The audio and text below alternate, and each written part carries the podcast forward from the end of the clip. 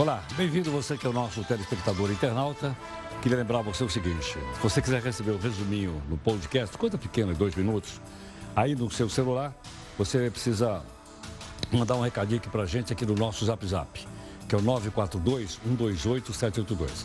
Então não vai mandar aleatoriamente. Você pede e aí a gente coloca você aqui no nosso grupo e recebe então todo dia um resuminho das notícias, assim tipo sete da noite, por aí afora. Tudo bem? Bom, queria lembrar para você que está nos acompanhando aqui também, é que nós temos várias coisas acontecendo no dia de hoje. Por exemplo, uma delas é que nós soubemos que o nosso anti-herói aqui do jornal da Record News, que é o Faísca, não está aqui no Brasil. Mas aonde foi parar o Faísca? O Faísca está em Davos. Mas, peraí, é Davos ou é Davos? Ele fala Davos, porque ele diz que é da parte francesa da Suíça. Ah, bom. Acontece que o Faísca viajou na comitiva do ministro da Economia, Paulo Guedes, que também está lá. Diz mais, se o ministro precisa de qualquer informação, ele tem na ponta das unhas. Aliás, ele aproveitou né, e levou também a bancada do PGG lá para Davos, na Suíça. Todos são vistos lá nos melhores hotéis, saboreando gostosos fondis e tomando aqueles vinhos nobres. Tem uma ideia? Até o Trump, que está lá hoje também, né, aproveitou então a presença da Davos e pediu um autógrafo para o Faísca. Na sua opinião, esse encontro da Suíça, todo mundo fala, chamado Davos, é apenas uma vitrine para os famosos ou você acha que tem alguma importância na economia do mundo? Você manda para cá, o zap é o mesmo que eu citei agora, 942-128-782, 11 São Paulo. Nosso portal, que é o r7.com, traz aqui, entre outras notícias, dizendo que a denúncia contra o jornalista americano Glenn viola a liberdade de imprensa. Quem disse isso é a Associação Brasileira de Jornalismo investigativo. O jornalista do site The Intercept Brasil é acusado de ter participado ativamente da quebra de sigilo de conversa de autoridades públicas aqui no r7.com, a reportagem toda ela aí. E também outras informações importantes para você entender o nosso país. Antes de tomar remédio para o tratamento de úlcera, consulte o seu médico porque há suspeita de contaminação. O Senado americano decide como será o julgamento do presidente Trump. Mais quatro foragidos de presídios são recapturados pela polícia paraguaia. Diretores da Vale responsáveis pela tragédia de Brumadinho finalmente são denunciados pela morte de 270 pessoas. Entre os processados, o ex-presidente da Vale. O Canadá enfrenta a pior nevasca dos últimos 50 anos. Até macarrão congela. E a mama protesta. Dá uma olhadinha aí na quantidade de neve que cai lá fora. A gaveta do jornal da Record News. E as manchas de óleo nas praias brasileiras? Sumiram. Afinal, quem é que derramou óleo no mar? Quando uma prefeitura inicia construções regulares, ela estimula ou não o desrespeito às leis? E afinal, como é que isso funciona? De quanto em quanto tempo tem anistia? Nosso convidado vai explicar. O azeite extra virgem da marca Quinta Douro deve ser retirado do mercado por enganar o consumidor. Eles acrescentavam óleo refinado no azeite. Tem muito professor Pardal espalhado aí pelo Brasil com suas descobertas. Mas como fazer para proteger uma invenção? O Trump na corda bamba. Começa o processo de impeachment nos Estados Unidos. E a gente vai explicar o passo a passo como funciona lá. Olha, se você comprar um carro novo agora, vai ter que usar a placa do Mercosul. Na sua opinião, isso é realmente necessário ou é só mais uma forma de vender placa de carro? Manda sua opinião aqui no nosso zap, que é o 942 128 782. Não esquece que é 11 São Paulo. 942-128-782. Uma boa notícia: o Brasil é o quarto principal destino dos investimentos no mundo. Dá uma olhadinha aí na nossa imagem do dia. É esse cachorrinho que protesta porque deixaram ele preso no carro. Sabe como é que ele protestou? Usando a buzina.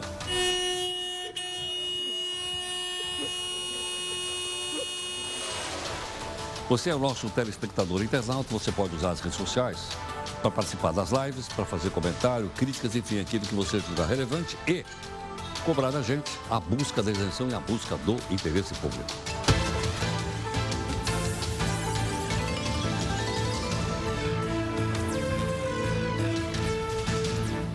E olha, você viu que esse cachorro realmente é um cachorro sabido, né? Você já pensou ter um cachorro desse, ele vai e toca a buzina? Onde é que ele aprendeu a tocar a buzina?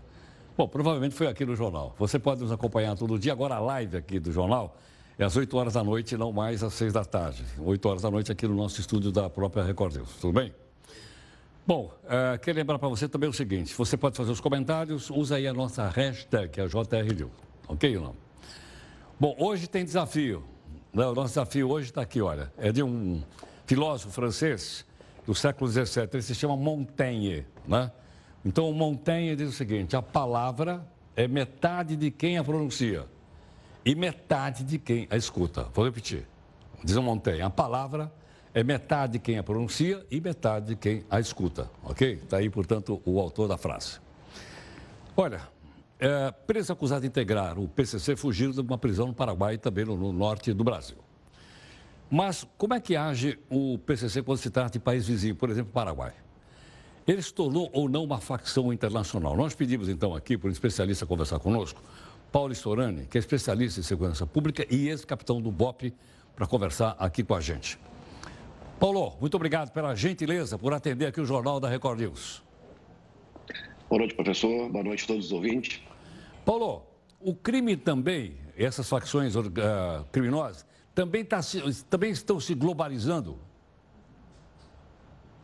Sim, é, o primeiro comando da capital, já há algum tempo, é, se instituiu como uma franquia é, a ser adotada por outros criminosos de outros estados e alguns países latino-americanos adotam o mesmo procedimento a partir de toda o, todo o estatuto que foi apresentado e pagam né, frequentemente um valor a essa facção é, garantindo a proteção para todos aqueles criminosos que aderirem a esse estatuto, para terem é, um tipo de seguro de vida dentro é, do sistema penitenciário, porque eles vão acabar sendo presos ou mortos. Esse é o destino de qualquer criminoso.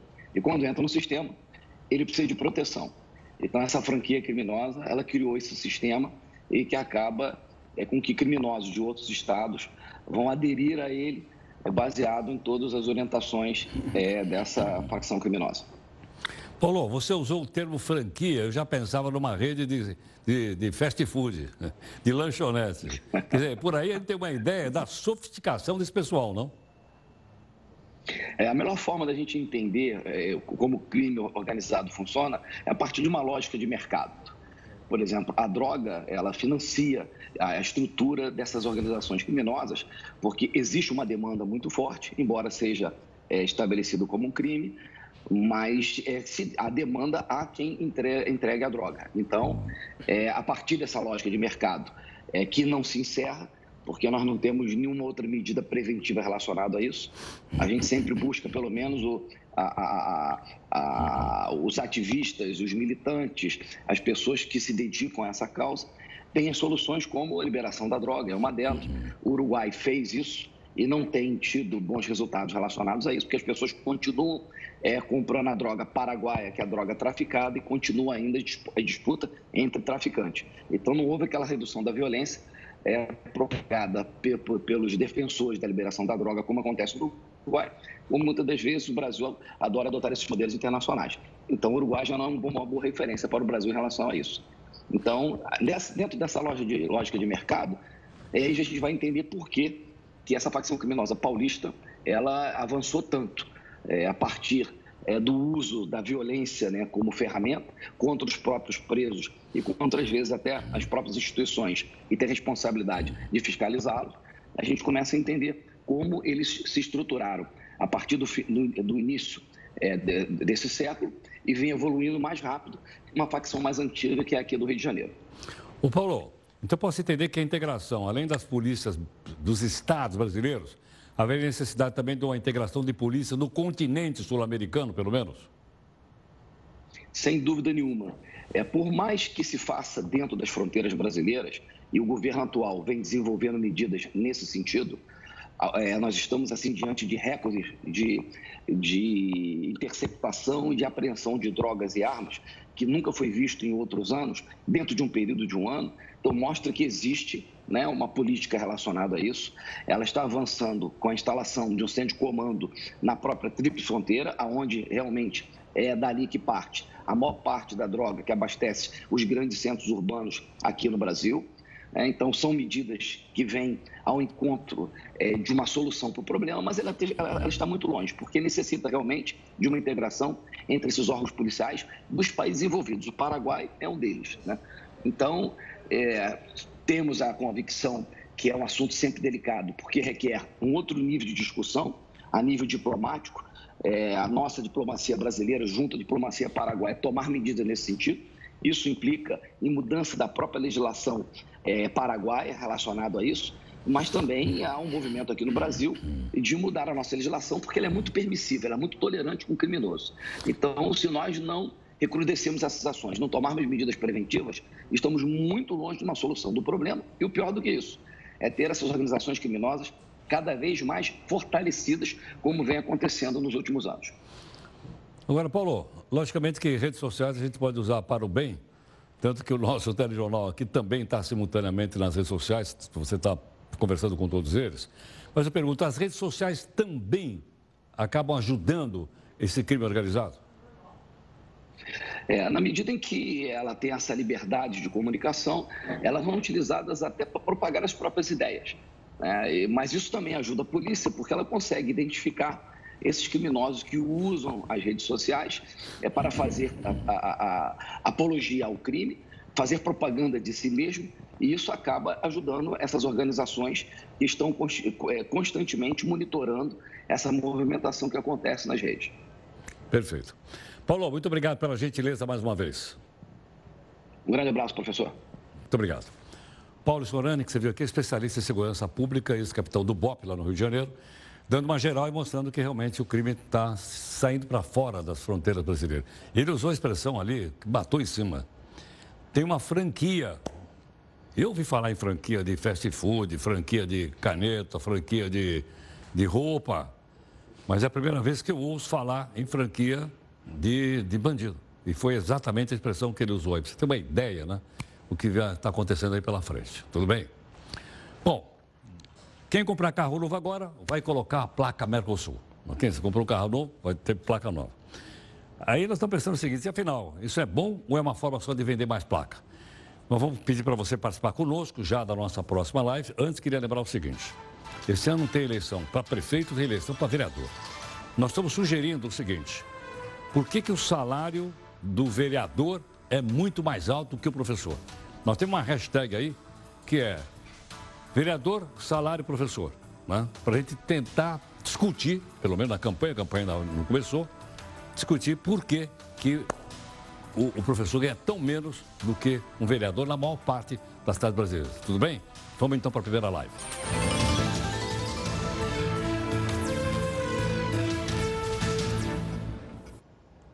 Luizão, nós temos a imagem da CNN aí ou não? Me lembrei agora.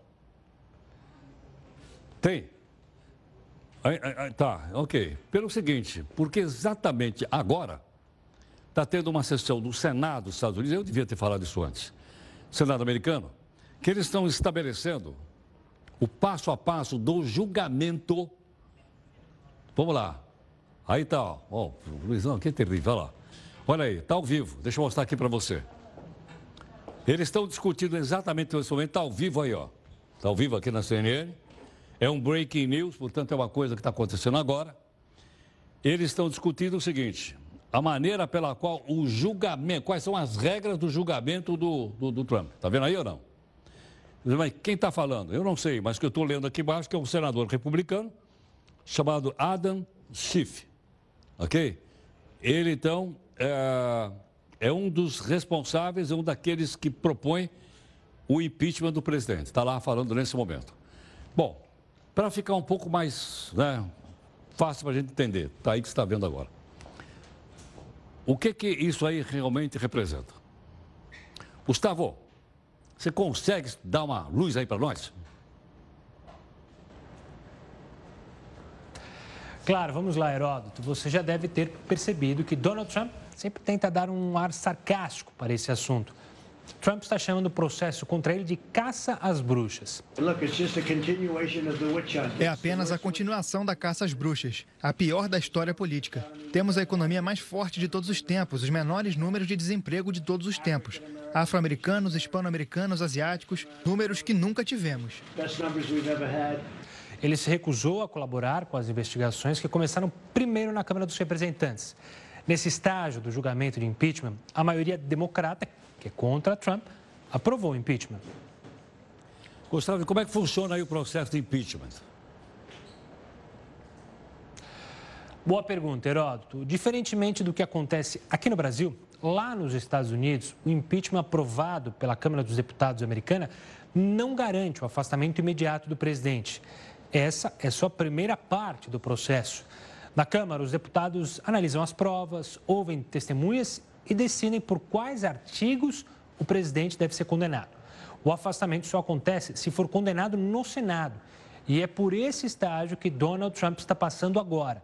Se o presidente é considerado culpado pelo Senado, ele então perde o mandato. E antes que você me pergunte, Heroto, quem assume é o vice-presidente, nesse caso, Mike Pence. Gustavo, mas afinal de contas, por que ele está sendo processado por impeachment? Qual é a razão? Heródoto, ele é acusado de ter abusado do cargo dele para fazer com que o presidente da Ucrânia encontrasse informações que pudessem prejudicar a campanha de Joe Biden, que é um dos principais pré-candidatos democratas para as eleições desse ano. Ou seja, politicagem total, Heródoto. Em troca da investigação, Trump iria liberar um auxílio militar de quase 400 milhões de dólares aos ucranianos e ainda receberia presencialmente para uma conversinha na Casa Branca. Lembrando que Donald Trump retirou a ajuda militar da Ucrânia só para forçar o presidente a colher as provas que Trump queria. A Casa Branca nega todas as acusações. Trump diz que não pressionou o presidente ucraniano. Mas afinal, ele desrespeitou ou não a lei americana? Olha, Heródoto, nos Estados Unidos não é consenso que um presidente seja removido do cargo por pressionar um líder estrangeiro para conseguir provas contra o rival. Mas o escritório de prestação de contas governamentais dos Estados Unidos afirma que Trump desrespeitou a lei ao não liberar a ajuda militar à Ucrânia. Então, isso seria um motivo plausível. Augusto, o que é que acontece agora? Agora que o julgamento começa no Senado, duas pessoas vão decidir como o processo será conduzido. São elas Mitch McConnell, líder republicano no Senado, e Chuck Schumer, líder dos democratas. Os dois vão ter que entrar em acordo para chegar a uma conclusão. Mas, como os republicanos são maioria no Senado, McConnell é quem possivelmente terá a palavra final. E ele já havia comentado que não existe nenhuma chance do presidente ser removido do cargo. Bom, parece então que está tudo certo já, é isso? Bom, os republicanos são maioria na casa. Para condenar um presidente nos Estados Unidos é necessário ter 67 votos de um total de 100. E lá no Senado existem 45 democratas, mais dois independentes que votam com eles. Já os republicanos são 53. Mas eu vou mostrar mais uma vez lá. Por isso a expectativa é de que Trump seja absolvido. Mas vamos acompanhar para ver, né, Heródoto? Bom, tá lá. Então continuamos acompanhando aí, ó. Está ao vivo a sessão do Senado agora à noite. O Trump, como você viu, mostrei agora um pouquinho para você, ele não está lá em Washington, ele está em Davos, na Suíça, dizendo que não está dando a menor pelota, porque o partido dele aí, que é o Partido Republicano, tem maioria, e como o Gustavo explicou agora para a gente, para caçar precisa de dois terços dos votos. Dificilmente isso vai acontecer. Em todo caso, nós estamos de olho aqui. O ex-presidente da Vale, Fábio Schwartzman, e mais dez funcionários da mineradora e cinco da empresa alemã, que é um nome complicado, nem vou falar aqui, estão sendo processados pela morte de 270 pessoas, causadas pelo rompimento da barragem de Brumadinho, lembra ou não? A denúncia, olha ela aí, ó. A denúncia apresentada pelo Ministério Público de Minas Gerais e diz que tem uma relação promíscua, uma sacanagem, em outras palavras, entre a mineradora e a empresa alemã que escondeu a falta de segurança da estrutura. Outras 10 barragens também estavam na lista em situação precária de segurança. Aliás, no próximo sábado agora, tem uma tragédia aí, né? a tragédia de Brumadinho completa um ano. E no Jornal da Record, inclusive, que nós exibimos agora há pouco aqui, tem uma série especial falando a respeito desse um ano de Brumadinho. Esperamos que esse, que esse pessoal todo curta uma grossa cadeia por homicídio com dolo. Dolo quer dizer o seguinte: com intenção de matar. Olha, as empresas farmacêuticas, Medley e a Xé, elas estão renunciando um recall. Recall, deixa eu ver como é que eu posso traduzir isso. Estão pedindo de volta lotes de medicamentos para pessoa que sofre de úlcera gástrica. A suspeita é que os remédios, a base, eu vou, eu vou falar devagarinho o nome, porque tem genérico na parada. Cloridrato de ranitidina. Vou repetir. Cloridrato, cloridrato de ranitidina. Então, se você tiver um medicamento, ou com marca, ou genérico, com esse princípio ativo, não é para você tomar, porque há suspeita de uma contaminação que pode causar câncer. A Anvisa, inclusive, já alertou que a longo prazo o uso dessa substância pode aumentar o risco de aparecimento da doença. Portanto, antes de você continuar tomando esse remédio, você consulta lá o seu médico. Tudo bem ou não? Imagine que você acabou de criar um produto revolucionário. Você está uma lá de. É, como é que ele chama? Professor Pardal. Né? Eu inventei o negócio. Muito bem. Aí é o seguinte, bom, eu inventei, agora eu queria guardar a patente. Eu estava lendo hoje, aqui junto com a nossa equipe, aqui na reunião de pauta, que tem patente no Brasil que leva 13 anos para ser 13 anos para ser registrada e não registra. Agora, como é que isso funciona? Nós pedimos aqui a gentileza do Sorrel Sarran Júnior, especialista em direito especial, professor da Damas Educacional, para conversar um pouco junto. Surreal Júnior era mais fácil para eu falar. Professor, obrigado pela gentileza. Imagina, eu que agradeço pela oportunidade. Boa noite ao senhor e a todos os telespectadores do Record News. Obrigado.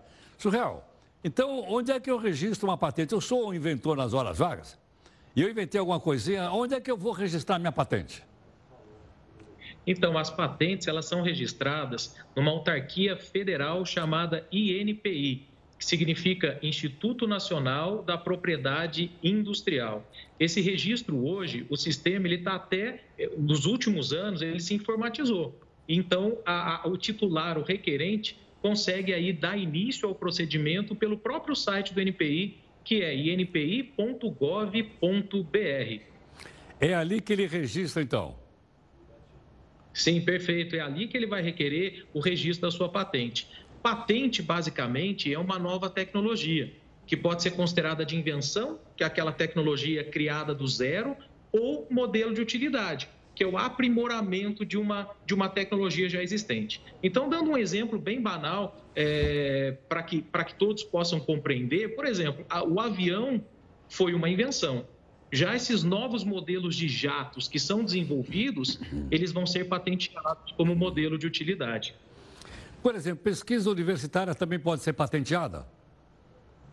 Então, vai depender muito a pesquisa universitária, para que ela possa ser patenteada, ela tem que ter uma aplicação não só científica, mas econômica no sentido de tecnologia, ou seja, desenvolver um medicamento, desenvolver uma fórmula nova, uma, uma pesquisa científica de faculdade estritamente metodológica, é, que não tem aplicação prática no sentido de produto, aí ela não consegue ser patenteada. Porque um dos requisitos é, previsto na nossa lei de propriedade industrial, que é a Lei 9.279 de 96, é justamente a aplicação industrial. Então, a, a, aquela tecnologia que está sendo criada, seja para o inventor, como o senhor diz, professor Pardal, ou seja para um estudo mesmo de faculdade, tem que ter aplicação industrial. Se for estritamente científico, aí poderia até ganhar proteção de direito autoral, que é uma outra lei, mas não de propriedade industrial, não de patente.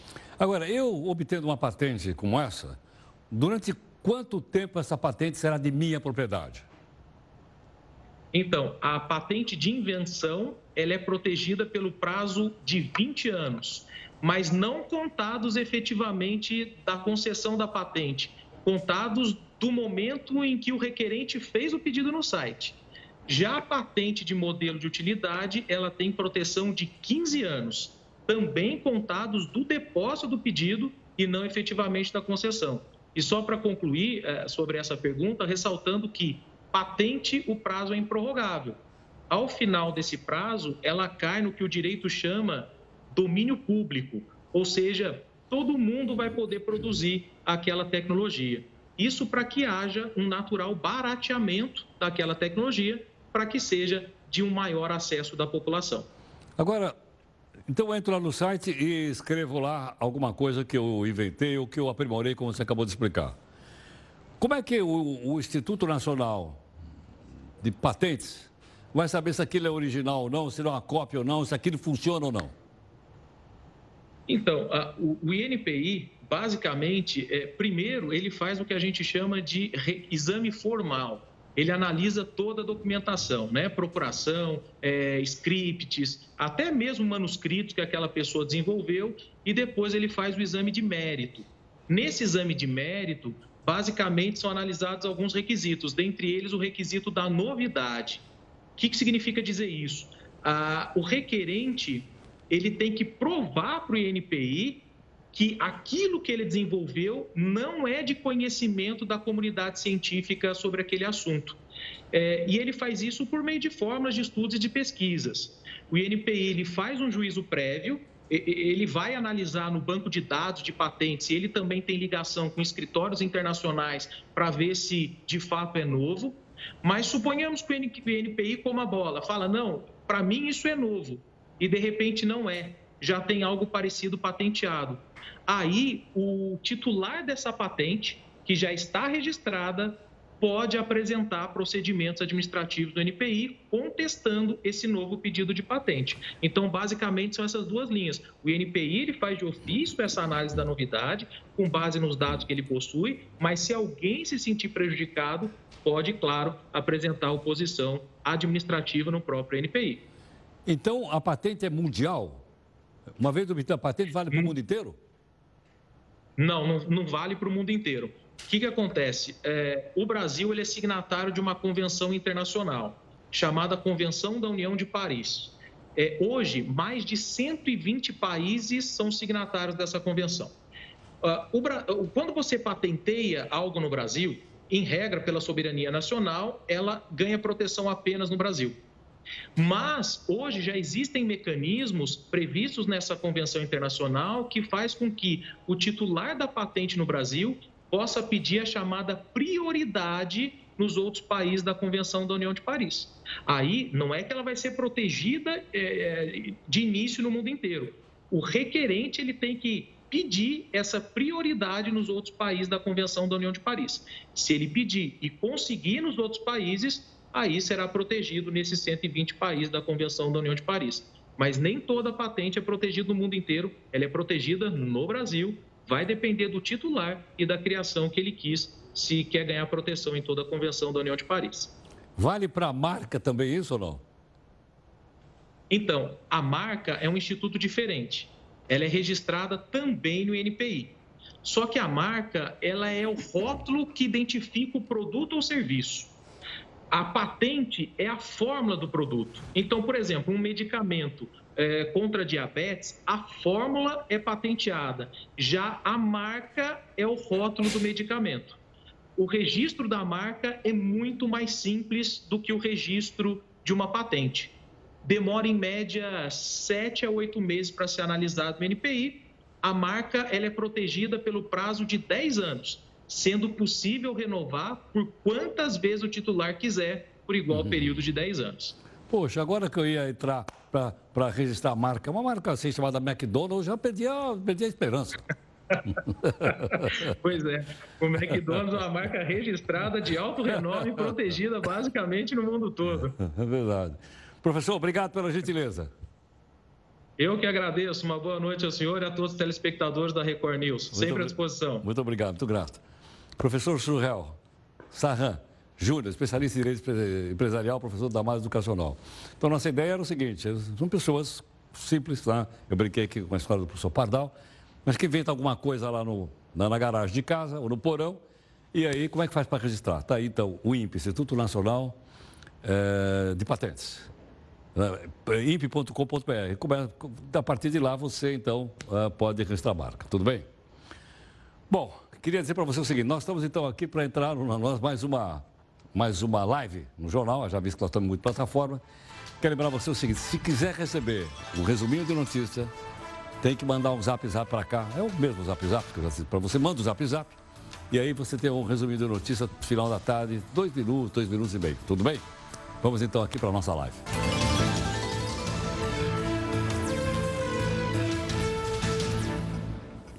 Bom, deixa eu mostrar para você, continua ao vivo então aqui na CNN, a sessão do Senado norte-americano. O pessoal está discutindo lá a maneira pela qual vai ser julgado agora o pedido de impeachment do presidente Trump. Parou a sessão um tempo e tudo mais, e os comentaristas estão então aí é, discutindo questões técnicas, jurídicas, etc, etc. Vamos ver o que vai dar isso aí. Trump, como eu disse para você agora há pouco, está em Davos, na Suíça, não está lá em Washington. Bom, como você viu também na abertura do jornal, a defesa do jornalista Glenn Greenwald diz que a denúncia oferecida pelo Ministério Público contra ele é, se trata de um expediente tosco e que, na opinião dele, fere a liberdade de imprensa e serve como instrumento de disputa política no nosso país. Nesta terça, o Ministério Público denunciou o Glenn, ele aí, ó, por associação criminosa. O site do Glenn publicou no ano passado conversas atribuídas ao Sérgio Moro, juiz na época, e aos procuradores da Lava Jato a Polícia Federal concluiu que os celulares das autoridades tinham sido invadidos. Um dos responsáveis pela invasão disse e repassou os diálogos para o Glenn Greenwald. Daí a ação, então, por parte do Ministério Público. Vai ser só o início da investigação. Muita água e muito debate ainda vai ocorrer por aí. A gente, logicamente, vai noticiar aqui. O detalhe. Falamos de medicamento, agora vamos falar um pouco a respeito de azeite de oliva, que é bom para o coração. Tem uma marca aí chamada Quinta Douro, que é vendida como top do pop. Sabe? Bom, ela vai ser retirada do mercado porque foi feita uma pesquisa e o laudo da pesquisa decidiu o seguinte: o produto é fraudado. De acordo com o laudo, o azeite está completamente fora dos padrões para levar essa, essa, essa, essa qualificativo extra virgem. Ele precisa respeitar aí uma, uma, uma norma, um limite de acidez. A marca, o limite é menos de dois. Eles têm muito mais do que dois. Portanto, significa que estão colocando outro óleo em cima do azeite. Caso o produto não seja retirado do mercado, a multa diária é de 50 mil reais. Muito bem? Bom, quando o governo anuncia construções regulares das grandes cidades brasileiras, fica a seguinte pergunta: ele estimula ou ele não estimula o desrespeito das leis? Como é que funciona essa anistia? Quem está aqui conosco gentilmente é o professor Nabil Bonduque, professor da Faculdade de Arquitetura e Urbanismo de São Paulo, né, que gentilmente está aqui conosco. Nabil, muito obrigado pela gentileza. Bem-vindo aqui no Jornal. Obrigado. obrigado. Fica à vontade. E aí, Nabil, como é que é? As grandes cidades, principalmente São Paulo, Rio de Janeiro, aglomerado urbano. O pessoal faz o puxadinho, puxa para lá, para um telhadinho aqui, etc, etc. Depois Vem aí a anistia e tudo bem. Essa é uma tradição que existe na nossa cidade, infelizmente. Mas a gente está vendo aí muitos acidentes, né? muita casa caindo com chuva, temos visto a cidade crescendo desordenadamente e isso precisaria parar. Né? Infelizmente, essa lei que foi aprovada é uma lei que reforça essa ideia de construa do jeito que for, que depois vai ser regularizado sem a participação dos profissionais habilitados e a regularização está sendo proposta, foi proposta, porque já foi aprovada a lei, já saiu inclusive o decreto de regulamentação da lei, ela estabelece algumas condições realmente inadmissíveis. Por exemplo, é, existe uma regularização automática, ou seja, uma série de construções, é, residenciais, aquelas com isentas de IPTU, já estão automaticamente regularizadas, sem nenhum procedimento. Elas já estão regularizadas. Então, é, é, são aquelas construções que têm isenção de IPTU. Ah, são milhares, milhares. E depois tem uma, um outro procedimento, que é um procedimento é, chamado declaratório, onde a pessoa declara, entrega as plantas, e principalmente o declaratório simplificado, com edificações até 500 metros, que não é uma coisa que não, popular. 500 metros é bastante. 500 é bastante. Né? Onde ele entrega as plantas, né, o levantamento do que foi feito. E a própria lei diz, o próprio decreto diz que não precisa ser feita nenhuma avaliação, que vai ficar arquivada na prefeitura, né? Uh, tem que ter um profissional que assina, mas também não vai ser conferido se esse profissional de fato está habilitado, se existe, se ele realmente é um profissional, e fica arquivado. Se eventualmente acontecer alguma coisa, talvez eles vão lá olhar o que está acontecendo. Mas né, passa batido sem nenhum tipo de regularização. Então, isso reforça o processo de irregularidade, ele cria riscos, porque simplesmente a prefeitura abre mão né, de fazer a fiscalização e de fazer a regularização adequada. Nós temos que regularizar, obviamente, nós não podemos deixar centenas de milhares de edificações não regularizadas, mas tem que ter um procedimento adequado. E só aquelas situações mais, de construções maiores, prédios, etc., que aí então passa por uma avaliação por parte da prefeitura. Agora, Bill, esse fenômeno é um fenômeno brasileiro, não? várias cidades brasileiras, aglomerados urbanos, São Paulo, Rio, Belo Horizonte, Recife e tal, não? É, é um fenômeno brasileiro, né? O Brasil tem uma tradição de construir regularmente. Agora, isso não é uma questão que acontece em todas as cidades e países do mundo. Né? Existem muitos países onde você não consegue construir sem estar regularizado. Isso também significa uma valorização maior dos profissionais que atuam nessa área. Sem dúvida. Somos nós, os arquitetos, eu sou do Conselho de Arquitetura e Urbanismo, né? o Conselho, ele luta exatamente para quê? Para que exista uma, um trabalho de profissionais junto à habitação Uh, habitação popular, bom, em todas as construções. Inclusive, é, é, existe uma lei federal já, e aqui no município também existe uma lei municipal, que, uh, de certa forma, abre a possibilidade e a necessidade da prefeitura criar uma assistência técnica gratuita para habitação de interesse social, que é o que nós defendemos na categoria dos arquitetos. Criar um programa de assistência técnica gratuita onde as pessoas possam contar, assim como você tem um posto de saúde para ser atendido na área da saúde, você conta, conta, ah, conte com profissionais habilitados que vão prestar um serviço gratuito para poder construir adequadamente as suas casas e suas habitações. Então, é um programa que a Prefeitura precisava instituir. Enquanto isso não tiver instituído e não tiver massificado, nós vamos ter a continuação dessa situação, porque as pessoas vão fazer o seu puxadinho inadequadamente, muitas vezes construindo sem janela, construindo em áreas eh, que têm umidade, né? muitas vezes construindo também sem segurança construtiva, porque hoje é muito comum, é qualquer favela cidade, a gente vai, tem quatro, cinco lajes, uma em cima da outra, né? De repente aquilo cai como caiu lá na, no Rio de Janeiro. No Rio de Janeiro. Musema, né? Lá. Né? Musema. Aquilo caiu sozinha. Caiu né? sozinho. Caiu, caiu sozinho. Agora, é, tem muitas situações que caem com chuva, né? Essas chuvas que nós estamos vivendo agora nessa época de verão, né? A gente vê aí muitas casas desabando porque não tem segurança construtiva, foram construídas de qualquer maneira, sem um profissional, sem um projeto adequado de estrutura e aí essa situação se repete. Então, Agora, que, ah. a saída para isso né? porque evidentemente essa população é de baixa renda, não tem condição de pagar um profissional ou comprar uma habitação pronta, é que haja um serviço de assistência técnica gratuito para que a população possa Agora, meu, tem alguns, que vamos falar do pessoal um pouco mais para cima, que tem, de, tem condições de pagar. Ah, e aí já é malandragem. É malandragem, é, Aí é malandragem. Né? Por exemplo, essa lei é de considerar habitações pequenas, populares, tem que fazer uma regularização, está certo. Agora, 500 metros já 500 é metros uma, um, é. Um prédio de 500 metros precisa de grana, meu. E, e, tem fábrica, tem, tem muita coisa aí que vai ser regularizada e que a pessoa poderia pagar e, e precisaria pagar. E depois outra coisa, cancela todas as multas. As multas anteriores são canceladas. Foi um, uma medida populista né, que o prefeito levou adiante, a Câmara também olhando na. Será que né, tem alguma coisa eleitor. a ver porque é um ano eleitoral? Às vezes eu fico pensando que é ano ah, eleitoral. Com certeza. Eu não sei. Inclusive, não sei se você ah. viu, mas teve até propaganda na televisão da Câmara falando: vá lá regularizar, que agora a Câmara aprovou a regularização. Né, a lei da regularização para as pessoas oh, poderem. Olha, que beleza. Então, obviamente. Agora, tem um aspecto que é positivo. Né? É, porque que acontece? A, a construção irregular tem muita propina que rola nisso. Ou seja, vai o fiscal lá, chega para o morador e fala, oh, você está irregular, eu vou te multar, vou interditar a sua... Aí o cara fica apavorado e molha a mão do fiscal. Então, esse é o dado positivo que essa lei... Só que é aquele jeito, né? É torto. Né? Então, por exemplo, essa regularização é, automática. Então, é bom o pessoal saber. Se tiver algum fiscal indo lá querendo molhar a mão porque a construção não foi aprovada, ele, pelo menos ele pode saber que se for uma construção de baixa renda, pode ficar tranquilo que não vai ser multado. Agora, os riscos que vêm depois disso certamente existem. Aí é um problemão, hein?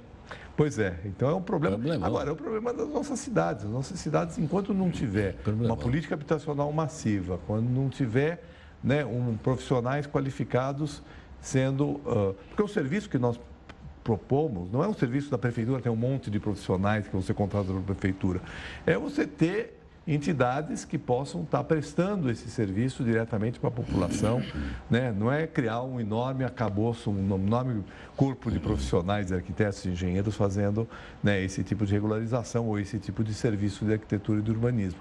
Mas é você ter uma entidade que possa, como é o. Né, entidades que já existem, isso, entidades de assessoria técnica, possam estar regionalmente prestando serviço para a população. Nabil. Obrigado pela gente. Obrigado. Estamos sempre à disposição de vocês para discutir a cidade. Muito obrigado. Muito grato. Muito obrigado. Tá. Professor Nabil Bonduc, professor da Faculdade de Arquitetura e Urbanismo. Ficou bem claro tudo direitinho que ele mostrou para a gente aqui. Só uma última coisa que ele lembrou, eu não sabia. A Câmara Municipal está fazendo publicidade. Mas será que a Câmara Municipal tem dinheiro para fazer publicidade aqui em São Paulo? Deve ter, né? O orçamento da Câmara Municipal aqui é de 600 milhões de reais. Deve ter grana sobrando do seu imposto. O que, que você acha? Bom, ontem eu dei aqui uma informação errada, aqui no jornal, sobre o calendário das eleições municipais. Né? É, dá, vamos mostrar no telão ou não? Melhor, vamos lá. Eu errei no telão, a gente corrige no telão. Né? Que é o seguinte, ó, 4 de abril, registro da legenda, 14, registro de candidatura, pessoal que vai ser candidato a prefeito e a vereador. 16 de agosto, começa a propaganda eleitoral, agora tem rede social, hein? Então, primeiro turno, foi onde eu errei aqui, ó. Primeiro turno é 4 de outubro, primeiro turno da eleição, para vereador e prefeito. Se tiver segundo, se tiver, vai ser em 25 de outubro, segundo turno, tá certo? Pode ter segundo turno, pode não ter, se o cara levar no primeiro. Então, as duas partes da eleição são no mês de outubro e não, como eu falei ontem, de maneira errada. Tudo bem? Está corrigindo aí. Bom, vamos então aqui para a nossa terceira live. Você que nos acompanha, já já a gente volta.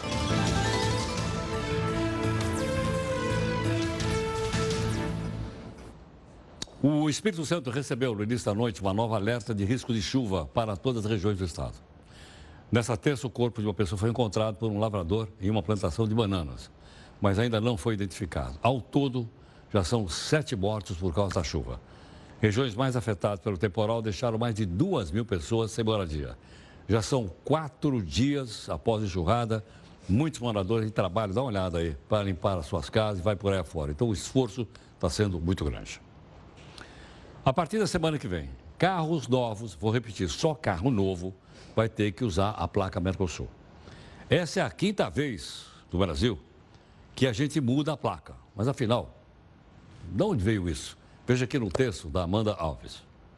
Desde 1901, já foram cinco mudanças. Já teve placa preta, só com números e com só duas letras, até chegar no modelo de três letras e quatro números, que está com os dias quase que contados, é que a partir do dia 31 de janeiro a placa Mercosul será obrigatória em todo o país. O prazo foi definido pelo CONTRAN, que é o Conselho Nacional de Trânsito, em julho do ano passado. Desde a criação do sistema de placas em 2014, a implantação do registro foi adiada seis vezes. O que era para ter entrado em vigor em janeiro de 2016 só vai passar a valer quatro anos depois. Isso porque as disputas judiciais adiaram a implantação. A partir da próxima semana, a nova placa será obrigatória nos casos de primeiro emplacamento e para quem tiver a placa antiga no caso de mudança de município ou unidade federativa, roubo, furto, dano ou extravio da placa e nos casos em que exista a necessidade de instalação da segunda placa traseira. Entre as mudanças, a que mais chama atenção é o padrão com quatro letras e três números.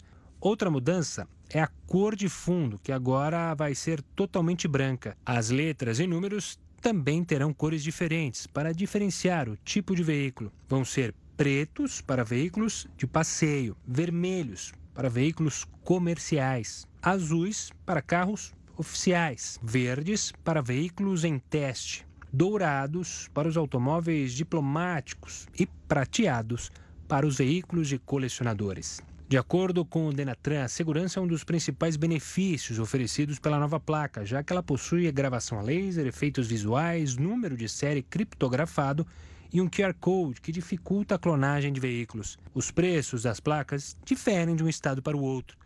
Isso porque o Detran de cada estado tem autonomia para cobrar um valor diferente. O padrão já está em vigor no Uruguai e na Argentina e em breve também será implantado no Paraguai e na Venezuela. Tá bom. Olha, uh, você está satisfeito aqui com a sua vida financeira ou não? Nós levantamos aqui uma lista de alguns sinais que indicam se a pessoa está gastando mais ou menos. Aliás, isso, nós vimos isso publicado hoje no Infomoney. Você olha, é uma boa ideia, vamos levar lá para o nosso pessoal do jornal. Então a gente escreveu aqui. O crédito do Infomoney e da fonte Business Insider. Bom, é o seguinte, como é que eu, não, como é que eu sei que eu estou indo mal na minha finança? Primeiro, orçamento baseado no salário bruto. Não, eu tenho que basear no salário líquido. Não, é porque o dinheiro que eu ponho no bolso não é um salário bruto. Eu recebo já descontado, INSS, então tomar cuidado. Quando o gasto supera a renda, ou seja, eu gasto 10 e ganho só 8, vai dar problema. Ter mais dívida do que patrimônio, é chamado patrimônio negativo. Ou seja, estou devendo mais do que eu tenho, vai dar problema. Pagar o mínimo do cartão de crédito e cair no crédito, isso aqui, então tem que dar um tiro na cabeça. Então, né? Pagar o mínimo do cartão e cair no crédito rotativo, a gente já mostrou várias vezes que isso aqui tem que sair fora. Então tá aí quatro dicas, faltam três dicas. Quinta dica. Gastos com moradia superam 30% do orçamento líquido. Eu ganho 10 pau bruto, 7 líquido. Do 7 eu gasto 30% para morar. Não pode. Se eu gastar 30% do limpo para morar, também vai sobrar pouco para os outros despesas da minha casa. Cuidado. Comprar para impressionar os amigos. Pô, o cara comprou um carrão aí do lado, eu vou lá e compro também. Não, né? Compro uma Kombi nova e tal. Não sobra nada para poupar. Gasta tudo que ganha, não tem jeito. Então, teria que pelo menos guardar um pouquinho todo mês para poder é, levar à frente. Bom, então para encerrar, quer receber o nosso podcast de noticiazinha de dois minutos? Você manda para cá no nosso Zap Zap, 942 128 782. Manda lá e todo final de tarde, então, você recebe um resuminho de notícias. Dois minutos, dois minutos e meio. Tudo só se mandar, senão a gente não vai mandar para você para não invadir a sua privacidade. Tudo bem? Bom, obrigado aqui em nome da nossa equipe toda de técnicos jornalistas. A gente vai continuar com a live agora. Né? E nosso encerramento hoje é a chegada, uau, do príncipe Harry no Canadá para se encontrar com a sua amada, a Meghan Markle, e o filho. Eles estão se preparando. Nossa, eles vão ter que trabalhar para viver. Meu Deus, vamos ver isso.